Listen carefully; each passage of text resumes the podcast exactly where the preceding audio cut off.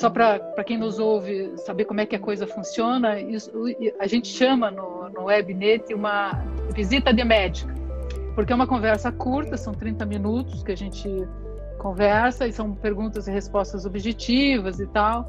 E daí hoje eu estou aqui com a doutora Rita Cristina Oliveira, que é do DPU, que é uma mulher que a gente já conhece, tem uma grande admiração e seja bem-vinda, doutora Rita, aqui na visita de médica. Muito obrigada por aceitar o nosso convite.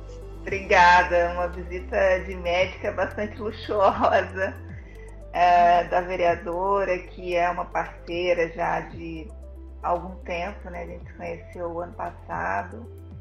E desde então acho que a gente tem tido experiências bastante intensas assim de luta aqui na cidade e estou cada dia mais admirada pela potência do seu mandato, sobretudo para dar visibilidade para as mulheres, né? muitas mulheres muito potentes ao redor do, do seu mandato para realizar coisas interessantíssimas, importantes. E acho que é um grande presente mesmo para a cidade toda essa transformação que tem sido o seu mandato aqui na Câmara dos Vereadores. Outro dia eu conversei com a Joyce Berti aqui, eu fiquei em dúvida, a doutora ainda coordena, coordena é, assistiu? Eu, eu, queria ter certeza, a doutora ainda coordena o grupo é, de trabalho étnico-racial é, da Defensoria Pública da União. Que legal. Sim, sim, já estou há pouco mais de dois anos nessa função e quero continuar ainda um tempo, porque ainda tem muita coisa para fazer, então acho uhum. que ah, eu iniciei várias atividades no meu, meu primeiro mandato é de dois anos, né? Agora já estou numa fase de prorrogação, uhum. que tenho mais dois anos para prorrogar. Então, iniciei bastante coisa, agora eu estou dando continuidade a, a, tudo que começamos e tem sido uma experiência cada vez mais, mais importante, intensa, tanto no cenário local, né, como nacional, né? A gente tem feito bastante, bastante atividades assim que tem, tem mudado de maneira é, gradual, mas bastante importante, é, muitas políticas é, de inclusão racial, né? Temos feito algumas inserções também no Congresso Nacional, isso tem sido bastante interessante. Hum, e, legal. enfim, acho que estamos aí para muito tempo é. de luta ainda. Mas essa conversa não podia começar de outra forma, doutora Rita, falando daquele episódio nos Estados Unidos do George Floyd. Aquilo foi uma catástrofe, assim, né? Expôs completamente a questão, o enraizamento do racismo nos Estados Unidos, assim, é um homem que já estava contido, foi morto por asfixia mecânica e pessoas filmando, quer dizer, por um coisa tempo assim. longuíssimo, né? Não, que foi horrível aquilo, aquilo foi eh, uma catástrofe. Daí eu, eu, eu, a gente tem visto ao redor do mundo vários movimentos acontecendo, inclusive aqui no Brasil, Curitiba também se manifestou. É, o Black Lives Matter, Matter é, nos Black Estados Unidos. Matter.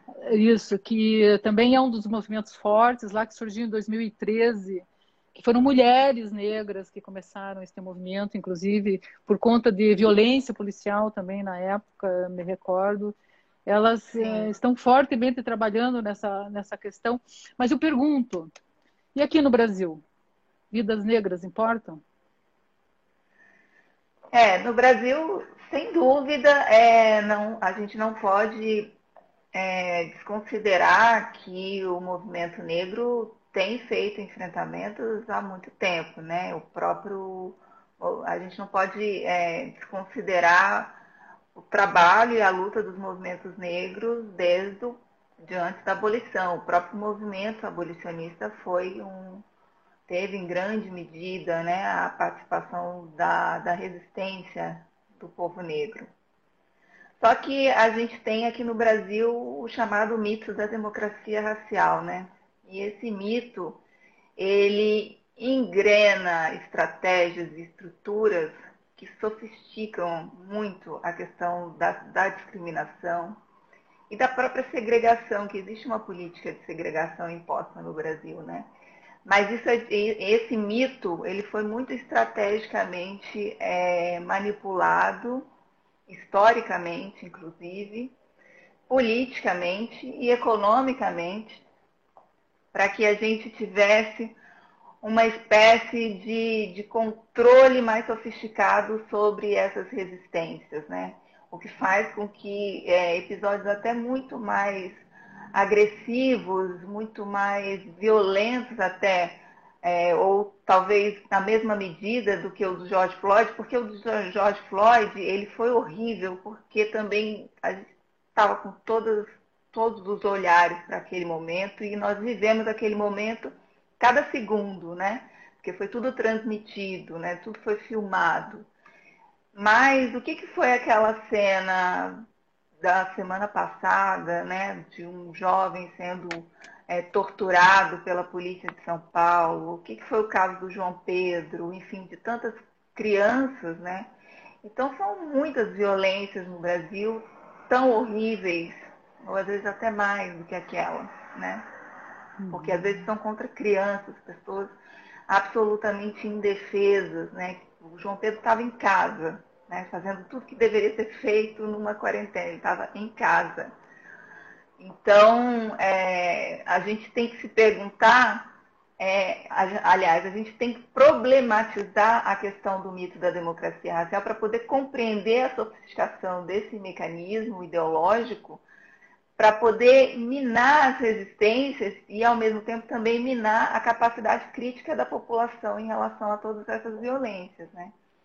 Então, a gente precisa efetivamente pautar a questão do racismo como uma questão central no nosso país, para que a gente possa seguir realmente um pouco desse, desse clima de indignação que está acontecendo nos Estados Unidos, é, num nível de tensão bastante elevada, mas eu acho que é, desde que, não, que a gente não perca é, a capacidade de, de, dialogar e de problematizar democraticamente determinadas questões, a gente não pode fugir dessas tensões, sabe? A gente precisa fazer esse tensionamento com o Estado, com a sociedade, né? problematizar isso para efetivamente a gente conseguir é, criar uma consciência crítica e avançar em diversas políticas que precisam ser avançadas.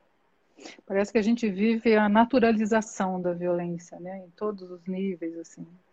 E eu me lembro uma vez, é, eu ouvi a Marina Silva, ex-ministra do Meio Ambiente, dizer que nós estamos vivendo uma crise civilizatória, uma crise social, econômica, ambiental e de valores. E, e, dentro desse contexto, assim, a gente na política não consegue juntar política e ética. A gente destrói o meio ambiente porque a gente fica pensando no lucro. E daí uma opinião muito pessoal minha, assim, a gente não consegue ser antirracista se a gente não for anticapitalismo. Pergunto como é que a doutora vê isso, assim? É, é, a senhora está muito bem, quer dizer, você está muito bem acompanhada, está com Angela Davis, né? Então, realmente a luta é, antirracista, ela tem que ter um olhar é, crítico para as estruturas né, do capitalismo. Não, não tem como né, você não é, abraçar efetivamente uma postura antirracista se você não problematizar o quanto que o racismo ele é manejado ele é estrategicamente articulado para que as estruturas do capital é, desenhem o modelo de sociedade que a gente tem hoje, né? Então, não é por acaso que as pessoas negras são as pessoas mais pobres, as pessoas alijadas né, de todo, todo o sistema de inclusão social, é, são as pessoas que historicamente também suportam toda a carga tributária aliás, uma grande parte da carga tributária, né, para que uma pequena parcela da população é, desfrute de privilégios historicamente. Né? Então, é, uhum. quando, quando, a gente lê o livro do Silvio Almeida, que vai estar hoje, inclusive, no Roda Viva, e recomendo vivamente que todos assistam, né, uhum. para compreender sobre tudo isso que a gente está falando e, sobretudo, sobre essa questão da vinculação do racismo com o capitalismo, é para realmente entender que o racismo ele é parte fundamental de toda essa estrutura capitalista. Né? Não uhum. existiria capitalismo sem racismo. O Silvio fala muito isso. Né? O racismo ele precisou ser manejado desde a época do colonialismo é, como uma ferramenta fundamental para a expansão é, do imperialismo e para que justamente é, fosse manejado em larga, em larga escala a escravização de pessoas negras para dar sustentação a esse novo modelo econômico, né? Sabe que a gente vê isso nos pequenos detalhes, assim. Eu ontem, preocupada com a pandemia em Curitiba, com a crise na saúde que nós vivemos aqui, eu comentava com a minha assessora que se a gente abrir os jornais, a gente só vê a mídia tratar da, da da pandemia no centro de Curitiba, no Batel, ao redor do Mon, né, que são bairros nobres assim. Por que, que eles não estão falando da periferia, que é onde a gente encontra a maior vulnerabilidade na cidade de Curitiba e o, e o maior número de pessoas negras que moram nesses bairros e que certamente estão sofrendo esse impacto da pandemia, mas isso não é sequer noticiado nos jornais na cidade de Curitiba. Eu comentava isso com ela ontem, assim, porque isso é muito impactante. Como é que existe uma democracia que não se, não se incomoda, não se importa com uma situação como essa, assim, falando aqui no nosso núcleo, né, nesse enfrentamento à questão da saúde que a gente faz também como vereadora na cidade de Curitiba. Mas eu estou curiosa de saber umas outras coisas, por exemplo, sobre os documentários Interfaces do Racismo. Eu sabia que ia conversar com a doutora, procurei no YouTube e assisti alguns deles, assim, são maravilhosos, né? Racismo ambiental, estrutural, religioso. Eu, eu assisti três, tem mais que três? Fica a primeira pergunta é, que eu desejo. O primeiro, hum. o primeiro é o estrutural, né? A gente fez uma série, né? Então, sequencialmente, o primeiro é o estrutural, depois o institucional, o ambiental e o religioso. O ambiental, a gente fez um recorte específico em relação às comunidades quilombolas, né? Foi filmado lá no quilombo de Santa Rosa dos Pretos, no Maranhão. Ficou muito bonito também, muito interessante, né? Para a gente poder. É, e, é justamente um tema até bastante invisibilizado ali atrás do, do racismo religioso também. Pouco se fala em racismo religioso e racismo ambiental. Mas falando especificamente dessa série, eu tenho muito orgulho dessa, desse trabalho, porque esse foi o primeiro grande trabalho do Grupo de Políticas Étnico-Raciais da Defensoria Pública da União. E, e, eu me lembro, assim, de, da primeira reunião que a gente teve no grupo, né, o grupo recém-formado, defensores negros que estavam ali começando a pensar a questão racial dentro da Defensoria Pública da União. E aí eu lembro de ter iniciado essa conversa com os meus colegas, e já ali naquela ocasião também acabei me sagrando coordenadora né, do grupo, e falei para eles que a gente precisava criar uma ferramenta que a gente conseguisse se comunicar com a população de uma maneira acessível, com uma linguagem visual atraente, e justamente criando essa ferramenta audiovisual para a gente fazer começar o, nosso trabalho de grupo é, problematizando a questão do racismo para além da questão comportamental, que é a mais é, conhecida e conversada pelas pessoas de um modo geral, né? Então a gente precisava apresentar o racismo, como diz na própria, na própria cartela de abertura do, dos vídeos, né? Como um processo histórico e político e que conversava com diversas dinâmicas sociais, né? por isso que a gente acabou chamando de interfaces, porque é, essas dinâmicas moldavam é, e moldam né, o, o, toda uma, uma, forma de vida das populações, tanto no sentido de negar acesso a, direitos, como também fazer essas populações, é, digamos, reféns de uma estrutura que se dinamiza continuamente. Né? Então, essa foi a ideia do, do documentário, foi muito trabalhoso. Eu fiz algumas viagens, algumas, muitas viagens, é, e tive que fazer todo um trabalho de acompanhamento mesmo, do processo de, de captura de imagens, de entrevista das pessoas. E foi muito bom também, porque é, foi uma experiência singular mesmo conhecer pessoas que eu talvez não conheceria se eu não tivesse feito esse trabalho. Fui para Aracaju conhecer a escolinha de hip hop, de futebol, de um ativista que muda uma pequena, sabe, comunidade periférica, dando oportunidade para crianças jogar futebol e fazer hip hop e tentar tirá-las né, de um universo muito restrito que muitas vezes empurra para a criminalidade ou para ser mão de obra do tráfico de drogas e uma realidade muito dura. Me lembro assim, com muita emoção de ter ido na casa dele, uma casa pequena, com tantas crianças, né? E, e até e acabei conhecendo é, ele numa audiência pública que eu fiz na Câmara e vi um, emocionada assim, o, o, depoimento dele. Falei assim, aí naquele dia eu já tinha, ainda não, não existia o GT, mas eu olhei para ele e falei assim, eu preciso conversar com esse com esse rapaz de novo para a gente poder alinhar alguma coisa.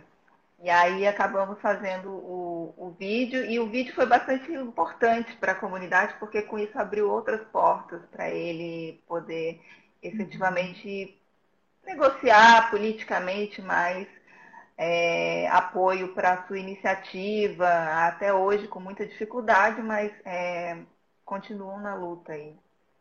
Que maravilha, e, né? É. E eu poderia e... falar umas duas horas desse trabalho, porque tem tanta história, tanta história, né? Fomos na Rocinha, no Morro do Alemão também, foi incrível. E o grupo tem outras frentes que está agora em planejamento, estudando a partir desses, dessa série? Tem, não, essa série foi o início, assim, basicamente, né? Mas a gente fez bastante coisa já. A gente tem trabalhos é, relacionados à política de cotas, né, muitos trabalhos, seja na, no aprimoramento né, das políticas de inclusão. Inclusive, recentemente, a gente chegou a apresentar um projeto de lei no Senado para justamente fazer frente à revogação da portaria pelo ex-ministro Van Traub, né, que saiu deixando esse, esse legado é, coisa né, não, não, não, é nem para comentar, né? Assim, não dá nem para nominar uma coisa dessa. Mas foi, de certo modo, eu até tenho conversado que abriu-se uma oportunidade, né? O gesto dele de, de revogar essa portaria foi um, um gesto racista, de absoluto desprezo, né? Às políticas de inclusão, mas é, abrir uma oportunidade para que a gente é, consolide melhor esse, esse, esse processo, porque a portaria ela, ela era um direcionamento de políticas de inclusão nos, nos cursos de pós-graduação, mas ela não assegurava de modo regular, contínuo e consolidado a política. Então, isso fez com que a gente se mobilizasse um pouco mais, porque é, houve né, um, as comunidades que, que já tinham, já estavam presenciando um direcionamento de avanço se sentiram extremamente agredidas com essa revogação e nós conseguimos mobilizar ali algumas forças políticas em torno de iniciativas mais, mais seguras, né? E o projeto de lei que nós apresentamos é nesse sentido, né, de tornar efetivamente obrigatória a implementação da política nos cursos de pós-graduação e observando também é, a possibilidade da, da universidade manejar é, é, esse percentual de vagas entre grupos a serem beneficiados, né, negros, indígenas e pessoas com deficiência. Também avançamos numa proposta para in, incluir pessoas é, transgênero e também vagas suplementares para é, integrantes de comunidades quilombolas. Então, nesse ponto, eu acho que é, se a intenção foi ruim, ela acabou abrindo um espaço de que a gente consolide melhor essa conquista, porque efetivamente é, também deixar na, na, no, dentro de um, de um amparo de uma simples portaria, uma política dessa importância, considerando que as pessoas negras, é, né, indígenas, enfim, são pessoas que são absoluta minoria nos espaços de gestão e de poder, é, é também uhum. algo não muito interessante, né? A gente precisa avançar muito mais e, e essa portaria é de 2016, né? Já tivemos bastante tempo para ter uma política mais sólida em relação a isso e esse é o nosso objetivo. Uhum. Então, falando um pouco mais do trabalho do grupo, a gente tem assim diversos procedimentos que a gente acompanha essas políticas. Chegamos a lançar no ano passado uma cartilha que também foi bastante difundida nos meios acadêmicos sobre o direito né, às políticas de cotas. É, então, tem toda um, uma linguagem acessível para as pessoas compreenderem o que, que é a política, de, até a origem da política, por que, que ela é importante, em que, em que leis ela se ampara, é, quais foram os entendimentos jurisprudenciais né, do Supremo em relação à política de cotas, é, justamente para conscientizar as pessoas do direito. Temos também o trabalho de acompanhamento da implementação e efetividade da chamada Lei de Diretrizes e Bases de Educação, no seu artigo 26A, que é, estabelece a implementação do ensino de história e cultura afro-brasileira nas escolas, né, indígenas, que é uma lei que muito importante, de uma importância absurda, assim, é, é, justamente até quando a gente falava da questão do George Floyd, essa conscientização, ela tem que estar tá na base da educação, né? Então, para ela estar na base da educação, ela precisa que é, uma lei como essa seja implementada de fato. Só que essa lei ela tem um problema de efetividade antigo e que tem uma certa dificuldade e resistência né, dos poderes políticos, poderes públicos, de, de criar mecanismos de, de, de implementação obrigatória. E nós temos trabalhado com isso também, né? Criamos recentemente em Curitiba um observatório interinstitucional, onde nós reunimos várias instituições para justamente fazer o monitoramento de aplicação dessa política, desse, desse ensino, né? Fizemos sugestões já, mas a gente sente ainda muito fortemente a resistência é, das secretarias de educação estadual e municipal de absorver essa demanda como uma demanda obrigatória de ser implementada. Nesse ponto é muito, é muito é, louvável até a iniciativa da vereadora, né, que é acolhendo uma sugestão que foi dada na, na audiência pública pela advogada Mirelle, né? Mirelle. Mirelle, uhum, Mirelle e que na rede municipal é, o seu projeto contempla em grande medida essa expectativa, né?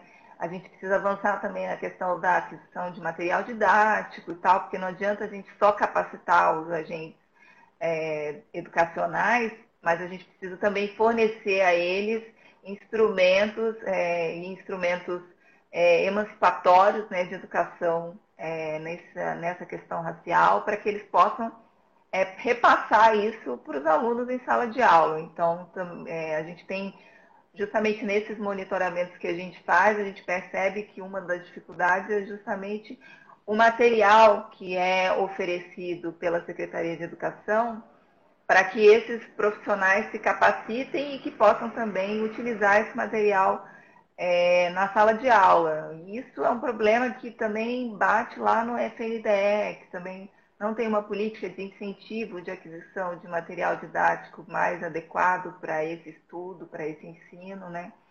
Então, é, é um, a gente tem um problema de base muito grande. As lutas é, da população negra, elas, às vezes a gente tem essa noção nesse momento agora de, de, de empunhamento né, de bandeiras antirracistas, de que há uma é como se fosse uma luta nova, uma dinâmica nova de luta. Não, são, são lutas históricas e por questões que estão é, há muito tempo é, em pauta e que encontram uma resistência também histórica dos poderes públicos em absorver uhum. essas demandas. Não existe uhum. nada de novo. O que existe de novo talvez seja o nosso ânimo de fazer enfrentamentos é, um pouco mais contundentes em relação a determinadas conquistas que foram feitas, em certa medida, pela legislação, mas que não uhum. foram implementadas. É, mas falando em legislação, doutor, eu vou lembrar um capítulo aqui da sua biografia, porque a doutora será a mais nova, já é a mais nova cidadã curitibana, indicação do nosso Ai, mandato. Que alegria! e quando a gente foi ver a sua biografia, há um relato lá de que a senhora e a sua mãe sofreram aqui, um, dentro de um shopping, um episódio de racismo, dentro de um shopping na cidade de Curitiba. Eu queria exatamente discutir, essa lei é suficiente para punir esse tipo de atitude? É, eu, como legisladora, tenho esse compromisso, eu gostaria de ouvi-la em relação a isso. Eu, tem a lei 7716, se não me engano, de 98, posso Sim. estar enganada. Mas, enfim. Uhum. É, nós temos duas, duas é, legislações aí, né, que cuidam é, basicamente da questão do racismo enquanto crime, né? Uh, que é a situação que, que eu narrei é, e que vivenciei, infelizmente. É, o racismo enquanto crime, ele, ele tem duas, basicamente duas condutas, né? Ele pode ser um ato de discriminação que, em razão da pessoa, né, da condição da pessoa de pessoa negra, ela é, digamos assim, cerceada do exercício de algum direito, né? E tem também a chamada injúria racial, né, que é uma ofensa pessoal dirigida a uma pessoa por motivo de uma questão racial, né, por motivo de preconceito racial. É, na verdade, existe uma discussão, inclusive, de que deveriam ser equiparadas essas condutas, porque o pano de fundo que move uma conduta ou outra é o mesmo, né? que é o racismo a discriminação, o, motivo discriminatório. A diferença é, é, a dinâmica, né? O, dinâmica da conduta. Uma conduta ela tem, digamos assim, um, um espectro mais amplo e a outra um espectro mais pessoal. É, eu acho que é, é, seria um avanço a equiparação das duas condutas, porque de fato a gente não não tem mais como tolerar é, que uma, um comportamento individual motivado por, por questão de preconceito racial ele seja tratado como um crime de menor potencial ofensivo, né? Ele é um crime grave, seja dirigido a uma só pessoa, seja ele é, uma forma de cercear é, pessoas negras, de um modo geral, de, de exercerem algum direito. Por outro lado, também eu, eu, eu acho que existem alguns, alguns gargalos de procedimentos é, para que essas questões elas sejam tratadas com mais seriedade, sobretudo pelo sistema de justiça. Né? Então, eu, inclusive, como defensora, já, já tive é, oportunidade de me deparar com, com situações de racismo, eu atuo num ofício criminal, em que houve uma leniência né, do Ministério Público em denunciar situações como essas, né? É, se classificou como piada, como brincadeira, né, e não como uma conduta grave. E aí também tem toda uma questão de, de, dessa denúncia chegar aos mecanismos do sistema de justiça, a própria delegacia no meu caso, eu tive dificuldade de registrar ocorrência, né? Eu tive, eu cheguei na delegacia à noite, bastante fragilizada com a minha mãe e houve uma recusa inicial em registrar ocorrência, porque era plantão, porque não podia, não tinha gente para atender, enfim. E eu tive que me apresentar, né, como defensora, falar, olha, eu sei que eu tenho o direito de registrar essa ocorrência, sou defensora pública. Então, e aí eu consegui, depois que me apresentei, consegui registrar. E assim mesmo teve todo um percurso muito difícil para efetivamente é, aquele inquérito andar, porque existe uma má vontade da polícia em protestar crimes como esses, porque acha que esses crimes é, não são tão graves quanto outros, né? Então, é, é, não é fácil. E eu fico imaginando que eu, na minha condição, né, de, ter um cargo público, de conhecer os meus direitos, de ter um advogado, de poder, de saber da responsabilidade, porque também tem isso, né? Pesou sobre mim muito a responsabilidade de fazer com que os mecanismos se mexessem, porque eu, na condição de mulher negra defensora, não poderia deixar uma situação daquela é, uhum. impune e sem o devido tratamento pelo sistema de justiça. E, e mesmo assim encontrei toda sorte de dificuldades. E, então dá para comparar que uma pessoa que não tem os mesmos instrumentos, os mesmos, não acessa os mesmos espaços que eu acesso, tem uma dificuldade muito maior e obviamente nem conseguiria é, fazer, é, levar adiante uma ocorrência é, de um caso como esse. Então, assim, a gente tem um problema muito sério de legislação, efetivamente, tanto do ponto de vista de tratamento da conduta, que é um tratamento leve, né? Você vê, se você for comparar, inclusive, é, outras condutas no próprio Código Penal, é, é discrepante, né? Existem condutas bem menos gravosas, crimes tributários, né? Que atingem a ordem fiscal, a ordem econômica, e que são tratados com com muito mais gravidade do que um crime de, um crime de injúria racial. Né? E os crimes de racismo também têm muita dificuldade, né, que estão previstos no Estatuto. É, muita dificuldade porque tem toda uma questão de prova. Né? Por isso que eu tenho é, buscado também no Congresso Nacional muito a discussão do direito à antidiscriminação, como postulado, inclusive, constitucional. Essa é uma, uma teoria que já tem é, uma discussão muito mais avançada na Europa e nos Estados Unidos, é, justamente porque ela engloba uma visão de responsabilidade mais ampliada sobre é, a questão do racismo, sobre a discriminação. E aí não só para a questão de discriminação racial, né? discriminação é, de, outras, de outras ordens também, é, são consideradas assim. Então, há uma, uma, uma, possibilidade de responsabilizar, inclusive, o agente estatal, né?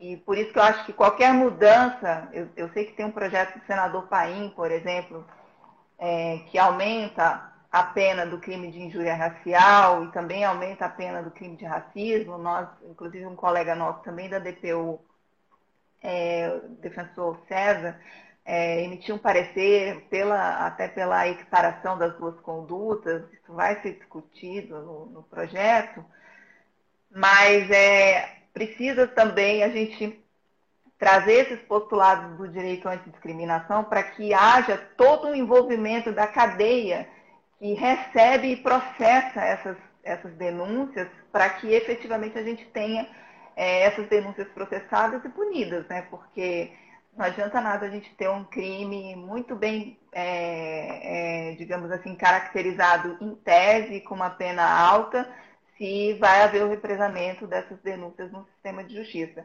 E, sobretudo, temos que mudar a cabeça, né, o pensamento dos juízes, né, que julgam, né, que muitas das vezes descaracterizam o motivo de de discriminação racial dessas condutas. E isso aí uhum. é extremamente violento.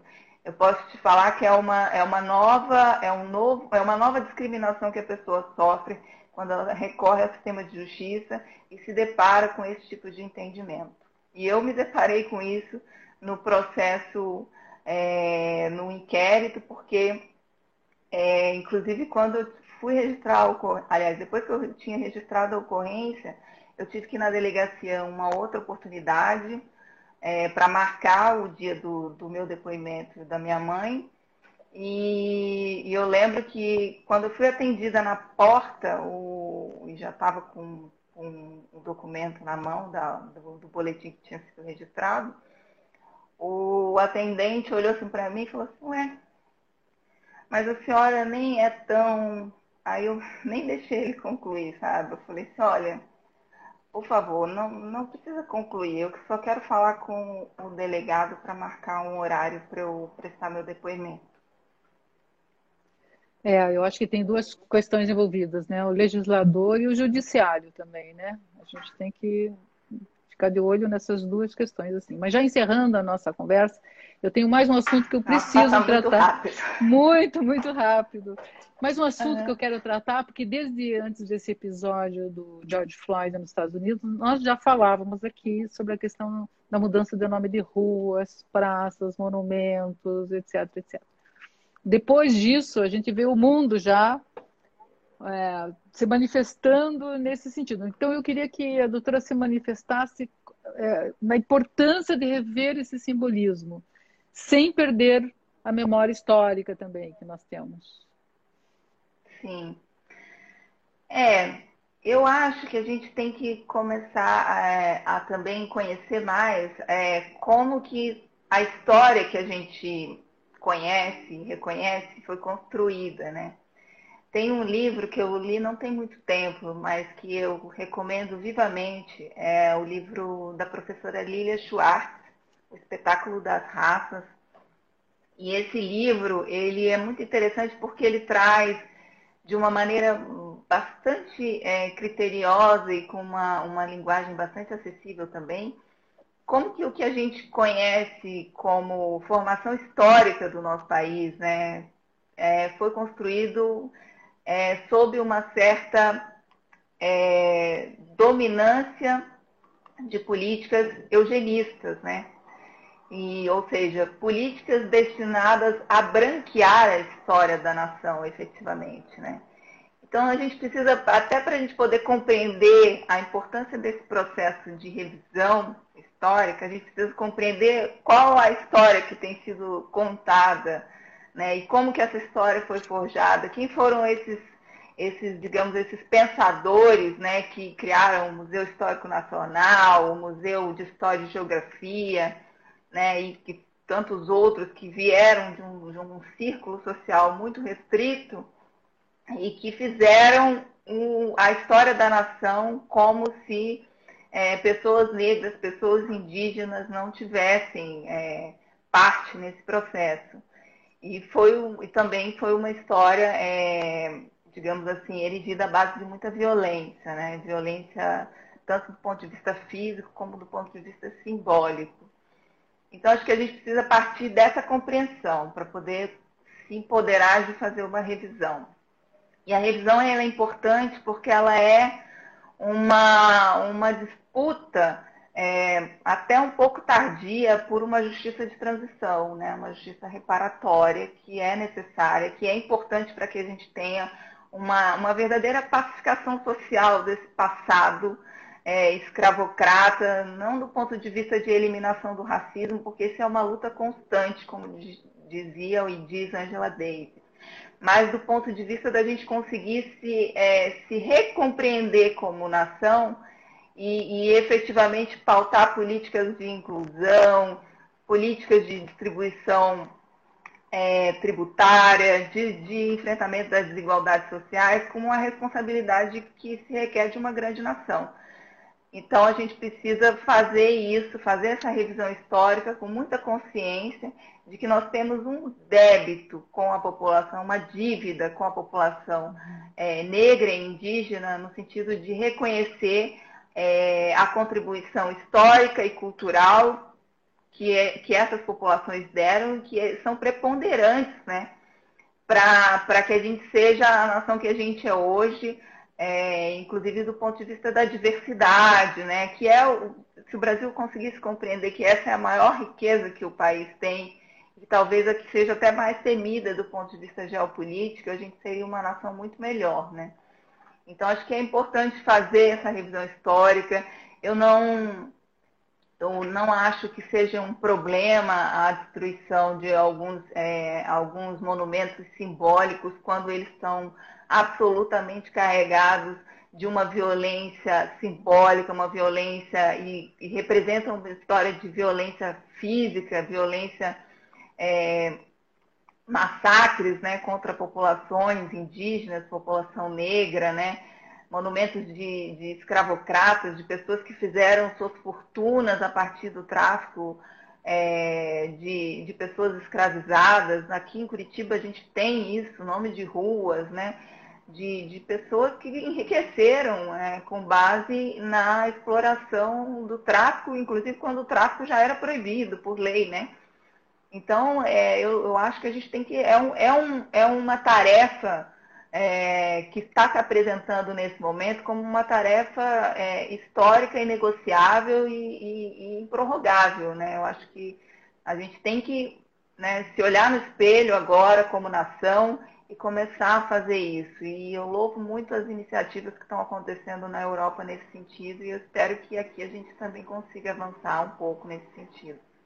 Não sei se vai ser tão fácil, é, porque no, na Europa a gente teve né, é, próprio Estado, né, o próprio poder executivo, o prefeito, o prefeito de Londres, não sei se é prefeito ou prefeita, que tomou essa iniciativa, mas também é, com base em resposta né, aos movimentos que derrubaram as estátuas, né? E história também se faz óbvio, com luta, né? É, se toda a história embranquecida que a gente conhece hoje foi feita com base no massacre de, de povos indígenas e, povo, e, população, e a população negra, é, com que moral a gente pode julgar hoje é, é, o, a destruição simbólica desses, digamos, falsos heróis, né? Então, acho que a gente também tem que compreender esse momento como um momento de luta histórica e que, tem que ser enfrentado com, com altivez e com dignidade. Doutora Rita, lamentando o encerramento da nossa conversa, ficaríamos aqui horas, com certeza. Eu, eu quero dizer. É, aqui, passa muito rápido. Muito... Eu vejo live direto e eu até nem consigo perceber tão rápido que passa, mas só participando é que a gente vê, nossa, é muito rápido. É, e foi muito Mas foi muito bom. A, a, nossa conversa foi muito boa. Eu acho que a, eu tenho uma grande admiração e respeito pela doutora. É uma mulher incrível, um grande exemplo para todas nós que estamos aí é à frente de lutas, né? Então, eu é fico, fico, aqui muito, muito emocionada e grata pela sua participação hoje no Visita de Médica.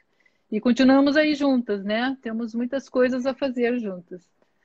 Sem dúvida, a gente está sempre aí se comunicando. Quero agradecer muito o convite, essa visita luxuosa de médica que na verdade é uma política, né? Muito uma mulher na política muito potente, tem feito e especialmente quero registrar é, o seu profundo envolvimento com a luta das mulheres negras, o que é digno de nota efetivamente, porque faz muitos, muitas atividades em torno de mulheres negras, tem dado voz a essas mulheres, em vários campos, né? E, e, isso tem potencializado muito a luta do, da população negra aqui na nossa cidade. Então, queria agradecer de coração e dizer que estou à disposição do mandato sempre para a gente poder trabalhar essas políticas importantes. Obrigada, doutora. Até breve, então. Boa noite. Até breve. Um abraço a todos. Você acabou de escutar o podcast do nosso mandato curto e preciso como uma visita de médica. Participe, acompanhe nosso mandato pelas redes sociais e sugira temas para os próximos episódios.